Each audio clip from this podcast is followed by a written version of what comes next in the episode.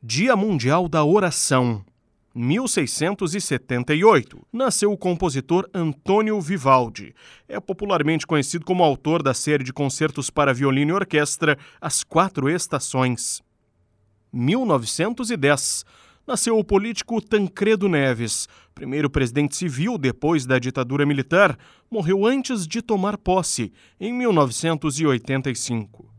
1925, nasceu a cantora e também apresentadora do Viola Minha Viola, Inesita Barroso, uma das mais antigas e importantes representantes da cultura de música caipira do Brasil.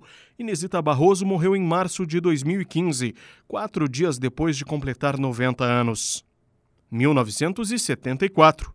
Foi inaugurada no Rio de Janeiro a ponte Rio-Niterói, o Rolls-Royce presidencial, com o general Emílio Garrastas Médici, foi o primeiro a fazer a travessia. 2003. Morreu aos 61 anos Celi Campelo. Cantora fez sucesso no final dos anos 50, início dos 60, com músicas como Banho de Lua. 2020. Morreu no Rio de Janeiro a cantora e acordeonista Adelaide Quioso. Um dos grandes sucessos na voz dela foi a canção Beijinho Doce.